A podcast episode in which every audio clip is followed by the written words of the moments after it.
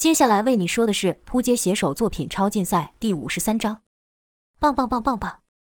枪声伴随着科特的咒骂声，但万万没想到，科特攻击的对象居然是黑侠，而不是向武。向武惊道：“你做什么？”科特道：“这家伙没能杀死你，那就是个废物，没用的东西，还留着做什么？”一边说，科特一边装填弹药。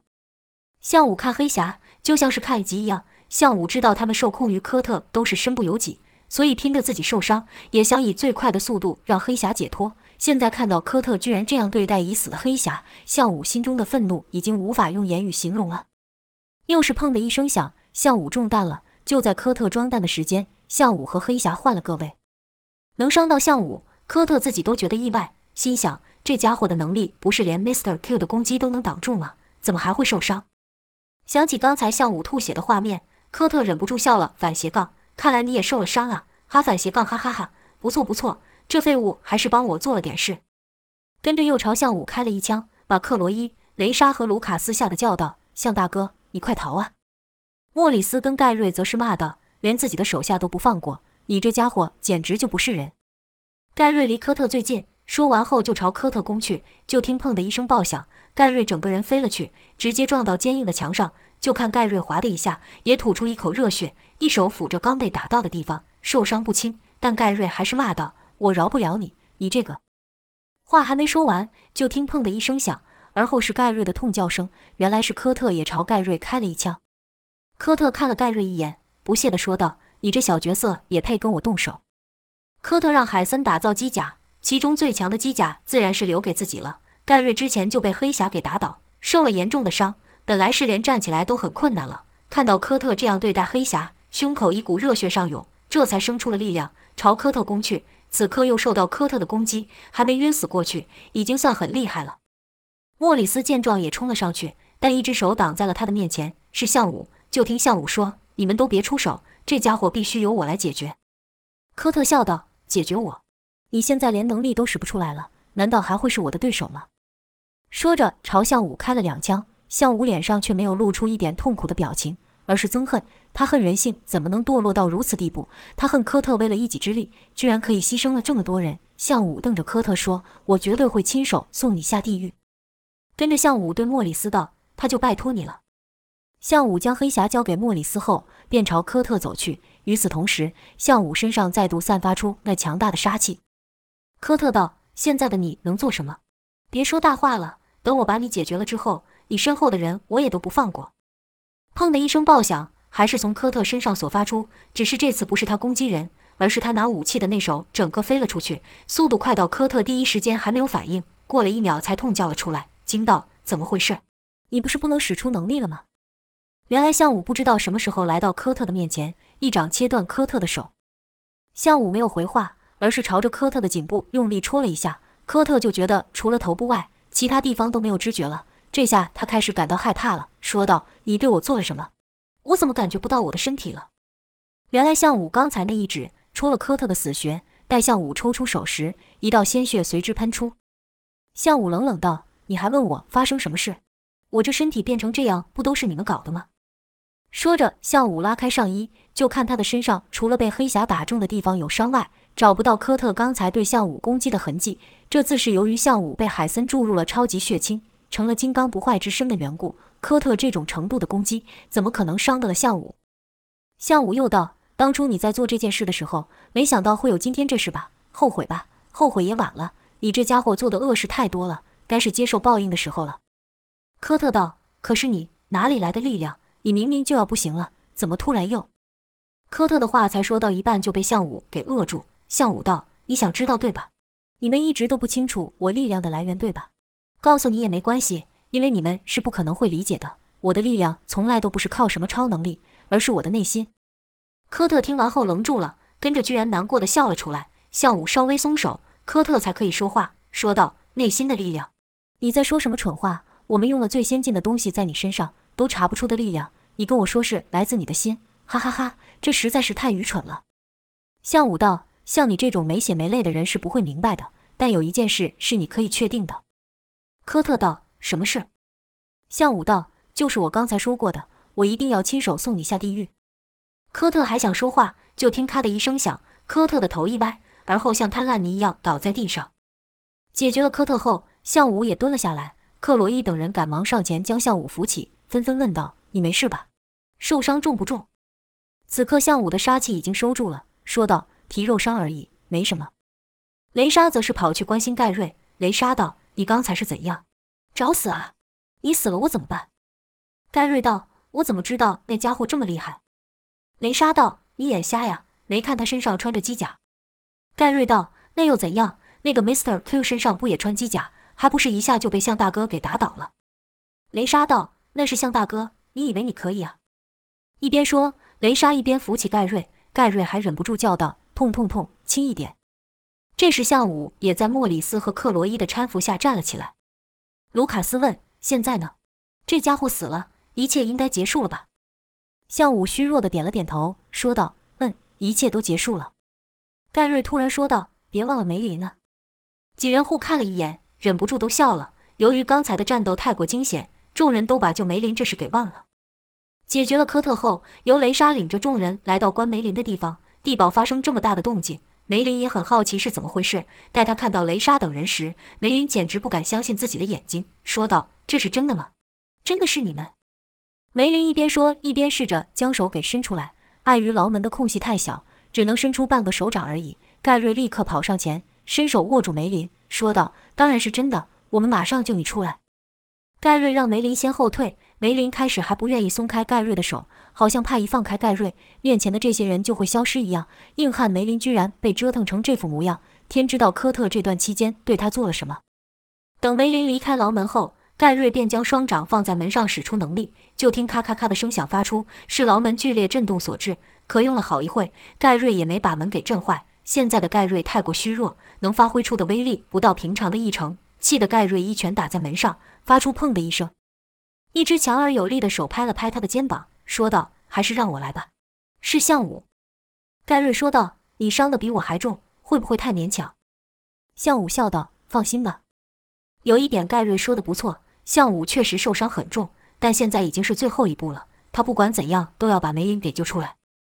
就看项武深吸了一口气。凝聚出最后的一点力量，跟着就听“哐”的一声闷响，那坚不可破的牢门被项武给打破了一个大洞。而后，项武把手伸进去，对梅林说道：“我们走。”梅林握到项武手的时候，眼泪也不由自主地流了下来。项武把梅林拉出来的时候，自己也到了极限了。就在几人要离开的时候，项武突然感到一阵晕眩，脚步虚浮。这时候，他就感到好几双手从拖着自己，那是伙伴们的手。项武知道自己不能倒。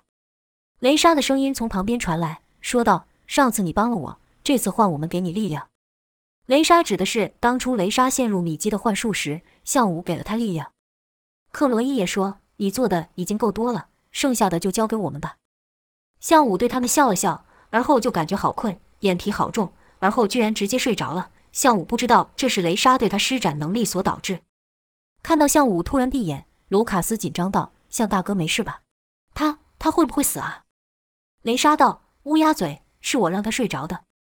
卢卡斯这才放下心来说道：“那就好，那就好。”几人走出了地堡，发现 Mister Q 已经死了。Mr. Q 在没有机甲的保护下，受了项武的攻击，早就受了重伤。在项武等人进入地堡后没多久，Mr. Q 就想赶快逃走。正庆幸自己逃过一死的时候，项武之前攻击的余烬爆发，Mr. Q 痛苦的挣扎几下后便倒下了。但对 Mr. Q 这样的人，众人只是看了一眼而已，心想。罪有应得。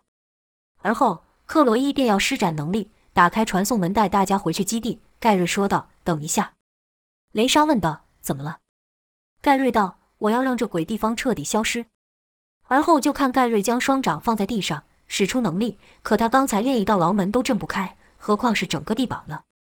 盖瑞不甘心地喊：“该死！为什么我做不到？”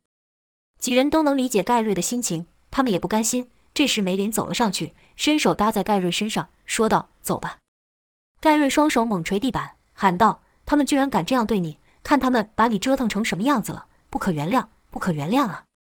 梅林知道盖瑞是想替自己出气，一股热血上涌，说道：“下一次我和你一起来，把这鬼地方给拆了。”盖瑞听到梅林和以前一样说出这种话，心里不知道有多高兴，站了起来，说道：“好，下次我们一起来把这鬼地方给拆了。”雷莎等人看两人如此，都露出了微笑。他们知道，他们真的就回了梅林。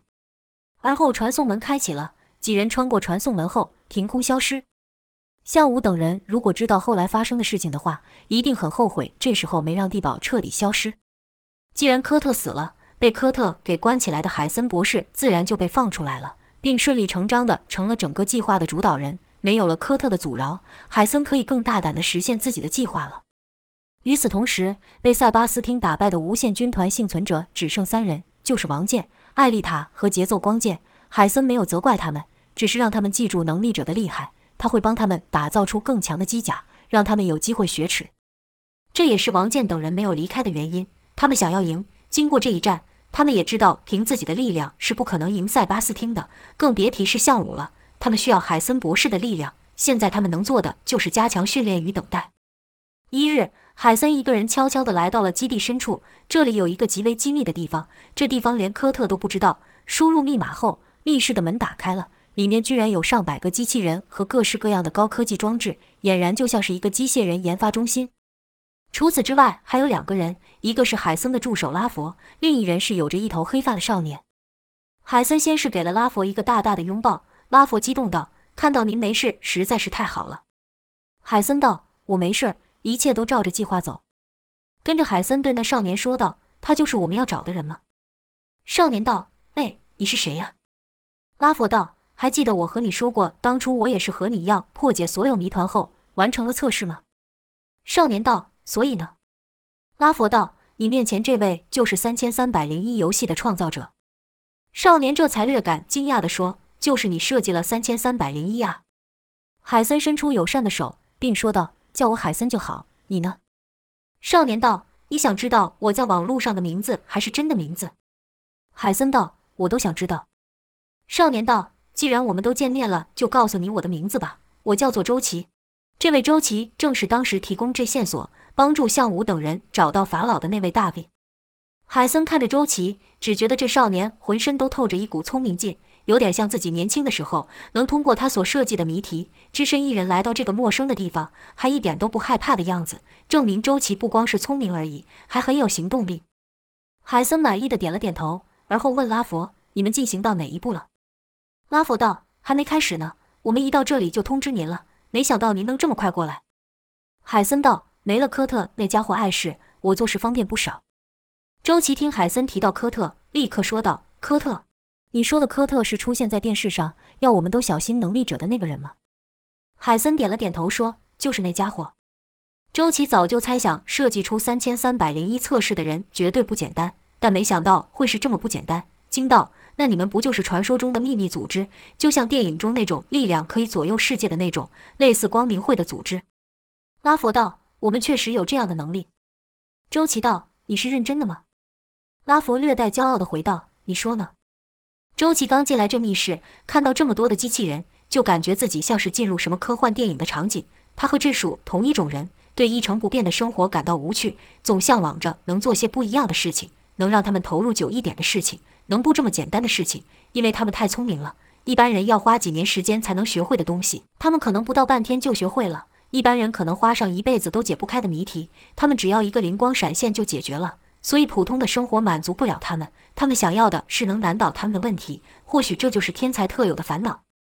但周琦还不明白海森他们想要自己做什么，便问道：“你刚说一切都照着计划走，那计划是什么？为什么你们要设计神秘的测试？”你们希望找到像我这样的人做什么？海森了解周琦在想什么，笑道：“问的都是重点，很好。我们正在做的事情关乎整个人类的命运。在你进行测试的同时，我们也了解到你是一个怎么样的人。但这还不够，远远不够。”周琦不解问道：“什么叫整个人类的命运？”海森反问道：“你觉得人类是一个怎样的生物？”海森这话说的突然，让周琦愣了一下，心想：怎么突然说到这个？难道这也是一个测试吗？周琦看了一眼拉佛，就看拉佛的表情和之前不一样了，变得严肃了起来。周琦便直接问道：“这是什么？一种测验？”拉佛道：“不，这不是测验。我们已经知道你的能力了，但现在才是决定你能不能加入我们的关键。”周琦又问海森：“这是什么意思？”海森道：“我们必须知道你看事情的角度。”周琦心想：这肯定是一个测试，想难倒我没这么容易。随即又想，要是我的答案不是他们要的怎么办？他们会杀我灭口吗？看到周琦有所迟疑，海森便问道：“怎么了？”周琦道：“如果我的答案不是你们想要的，是不是就会把我给杀了？”听到周琦的回答，海森忍不住笑了，而后对拉佛说：“他和你当初说的话一模一样呢。”跟着又对周琦说：“放心吧，我们不会这么做的，我们会平平安安的送你回去，不会消除你的记忆，我们什么都不会对你做。”周琦道：“真的假的？就这么简单？”海森道：“只是你好不容易来到这里。”甘愿就这样回去吗？周琦道：“甘愿？怎么可能会甘愿？”海森没再说话，只是看着周琦，他们在等周琦说出他的看法。周琦脑中闪现他在暗网上看到的东西，里面都是最可怕的东西，最邪恶的人性。一般人光是看到一小部分，可能就会受不了，但周琦却忍不住尝上去看。不知道是因为对寻常的事情不感兴趣，需要重口味的事情来刺激自己，还是他本来就想看这些东西。总之，每次看。他就每次骂，有时候他甚至会害入那些恶人生活，制裁他们。就听周琦想了一会后说：“人类嘛，就是个矛盾的集合体，人性更是充满了恶、暴力、欲望、贪婪等等。举例来说，世上没有任何一种生物会像人类这样对待自己的同类，物种之间会互相竞争，没错，但那是为了生存。但人们做那些事却和生存无关。”顿了一会后，周琦又说道：“人类还有自我毁灭的倾向。”海森说道。那你有没有想过这是为什么呢？周琦道：“没有为什么，这就是人性。”海森道：“人性如此，没错。但我认为真正的原因是我们缺少了竞争者。”周琦问道：“缺少竞争者，这什么意思？”海森这观点，周琦还是第一次听到。海森继续说：“在史前时代，当人类还不像现在是地球唯一的统治者时，人类有许多敌人，老虎、狮子等野兽都是人类难以战胜的敌人。”但人类却能活下来，你知道为什么吗？周琦道：“那自然是因为我们比他们聪明，我们会制作陷阱和武器，增强我们的力量，让我们能和这些野兽对抗。”海森摇了摇头说：“光是这样还不够，一个人再厉害，能够从饥饿的狼群下存活吗？”周琦道：“那你说是什么原因？”海森没说话，而是看着周琦。周琦想了想后说：“我知道你想说什么了，是因为我们能像狼群一样团结，对吧？”海森道：“对，就像狼群一样，脱了队的狼是活不久的。”周琦接着道：“你该不会是想，若是现在出现了人类也无法战胜的物种，那人类就会重新团结起来了吧？”海森道：“我可不是空想而已，我已经将它实现了。”周琦听着海森的话，脑中闪过几个关键：人类无法战胜的物种、科特、超能力者等等。周琦突然闷了一声，说道：“难道最近突然出现的能力者是你们的杰作？”他们就是你提到的新物种，海森也不否认，说道：“你肯定听过鲶鱼效应吧？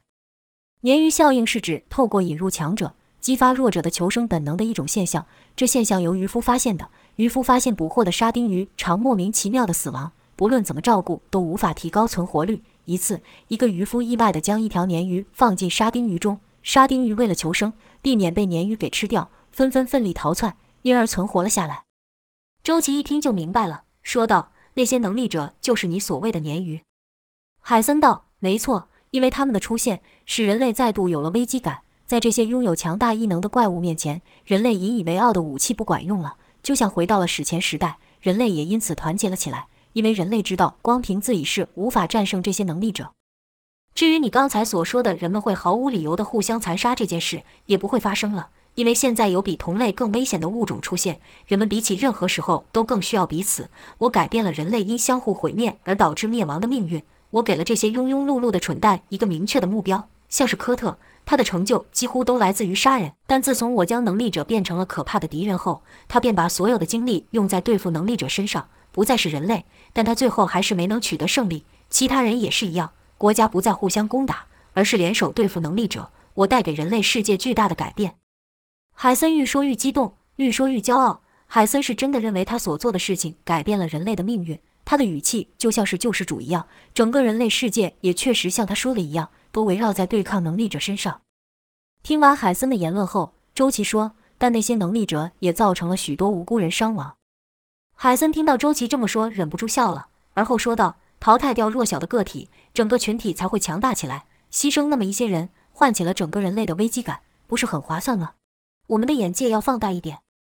周琦知道海森的理论是对的，海森的做法也是对的，但要他像海森一样，他一时间还无法做到，便将话题岔开，说道：“但是如果你的计划像你说的这么顺利的话，你不需要找我。”海森摇了摇手说：“你说错了，不是我们找你，而是你找到我们。”周琦哼了一声，没有否认。海森续道：“但你说对了，现在的情况确实偏离了一些。本来我是将能力者当成一个可以控制的变数的。”但其中的一些人的力量超乎了我的预期。周琦插口说：“你就承认说事情失控了吧？”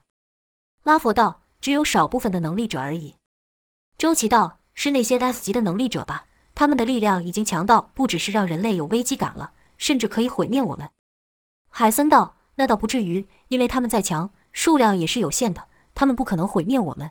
我既然能创造一批能力者，就能再创造出一批更强的能力者去消灭他们。”周琦道。但你不会这么做，对吧？因为这个变数太难控制了。海森点了点头，用称赞的眼光看着周琦，心想：这小子的思考可真快。跟着说道：“你说的没错，吸取了上次的经验，我选择了一个更好方法。”周琦道：“你所谓更好的方法是指机器人吗？机器确实比人好控制多了，但他们是那些能力者的对手吗？我可是看过了 S 级能力者的战斗，我们现有的武器根本对他们不管用。”海森道：“所以我们才要打造出超越现有武器的东西。”周琦道：“可即便这些我们成功了，真的打造出能够对抗能力者的机械，依照人类的历史，这武器很快就会用在对自己人身上。”周琦没注意到自己已经说出了“我们”，这表示他已经部分了认同海森的说法。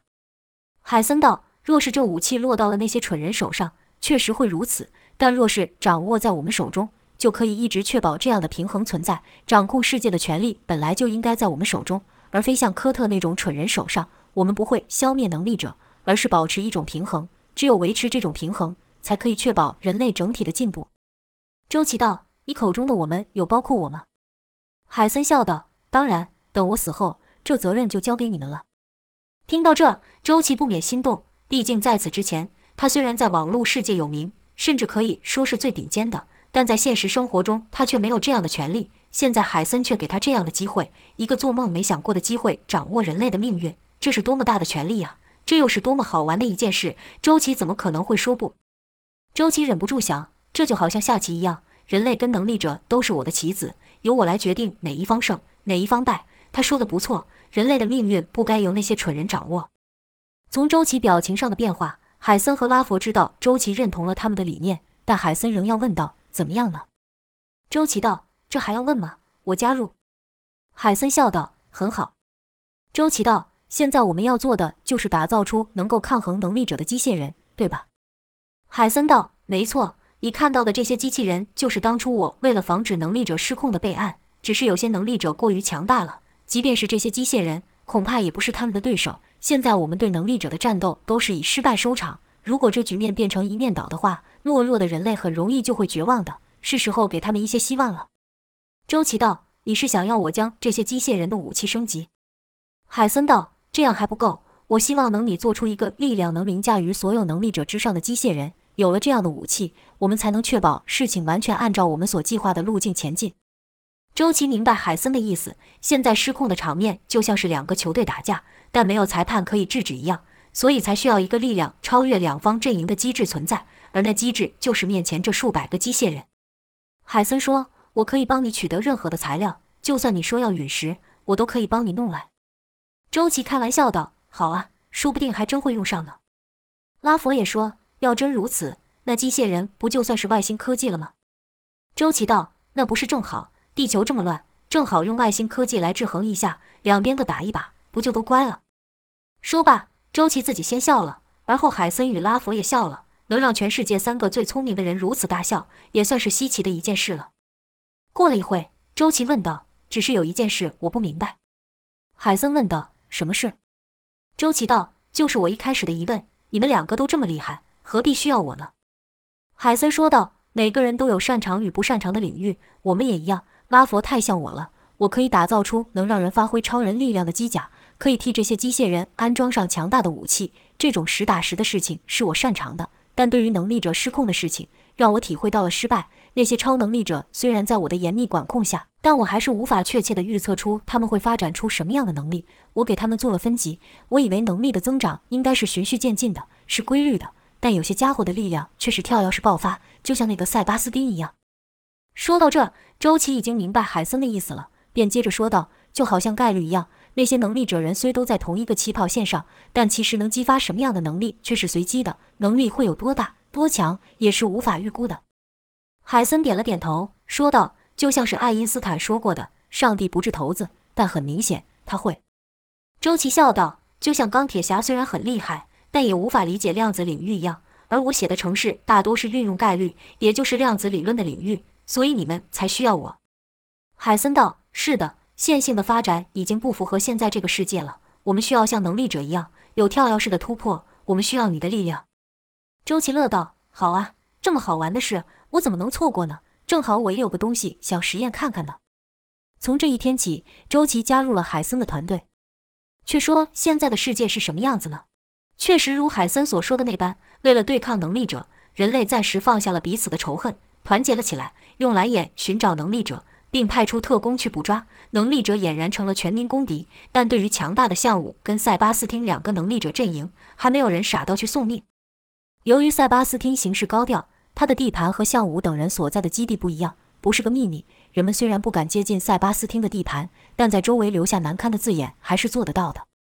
塞巴斯汀手下的人可不像项武等人这么好说话。雅克跟坦克就不知道杀了几个人了。侮辱雅克没关系，但侮辱到他的偶像塞巴斯汀就不行。坦克就更不会管这么多了，是见人就打。两个主要干部都如此做了，手下的人就更放肆了。塞巴斯汀阵营变成了世人口中邪恶能力者代表。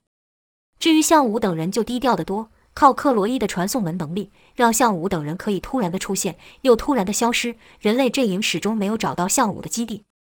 项武等人还是和之前一样，时不时的阻止能力者害人，但人类丝毫不领情，把他们也视为敌人。甚至有一次，卢卡斯救下了人，却被那人偷袭，被后中一枪，把盖瑞和梅林气得差点想把那人给打死，但被项武给制止住了。但这件事在项武的阵营里开始发酵。有不少人的家人是被特工害的，像克罗伊、卢卡斯也是被特工给逼得逃命。尽管两人支持项武，但其他人就不见得是这样。项武的阵营里开始有人埋怨：人类这么仇视我们，我们为什么要救他们？让他们能继续害我们吗？也有人道：我不明白向大哥在想什么。我的家人都被他们给害了，为什么不让我报仇？他自己不就帮他兄弟报仇了吗？凭什么他能报仇，我们就不能？他的朋友赶紧制止，说道。你疯了！这么说不怕被向大哥听到啊？那人道：“我说的是事实啊，凭什么？”那人话才刚说一半，就被捂了起来。原来是克罗伊等人经过。等克罗伊走远后，那人才又说道：“与其这样，我不如去雷地呢。”朋友道：“你不会忘了，我们的命都是向大哥他们救的吧？”那人道：“这我自然没忘，但是……”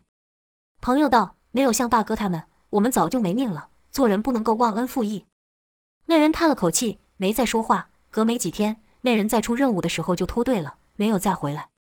这身为团队中的少数的人类，又负责整个基地的电子设备，所以听到了不少声音。在一次与项武等人开会的时候，便将这事说了出来。本来这以为项武不知道的，没想到项武却说：“你说的事情我知道，正因为我理解他们的感受，所以没有制止他们离开。”知道这样下去，塞巴斯汀的阵营会越来越大。和人类的冲突也会越来越激烈，说不定以后我们两方会到无法共存的地步。盖瑞道：“不用以后，现在不就是了吗？”梅林也道：“无法共存就无法共存吧，这也是他们逼的。”克洛伊则说：“别忘了，我们也是人类呀。”盖瑞道：“谁还把我们当人类呢？他们巴不得我们从这世界上消失。”克洛伊道：“我的家人就不会这样想。”由于情势愈来愈危险，克洛伊便将家人给接到基地了。卢卡斯道：“你的家人只是少数。”卢卡斯可没忘记他的家人是怎么对他的。就这样，你一言我一语的说了起来。面对这种情况，强如项武也不知该怎么办才好。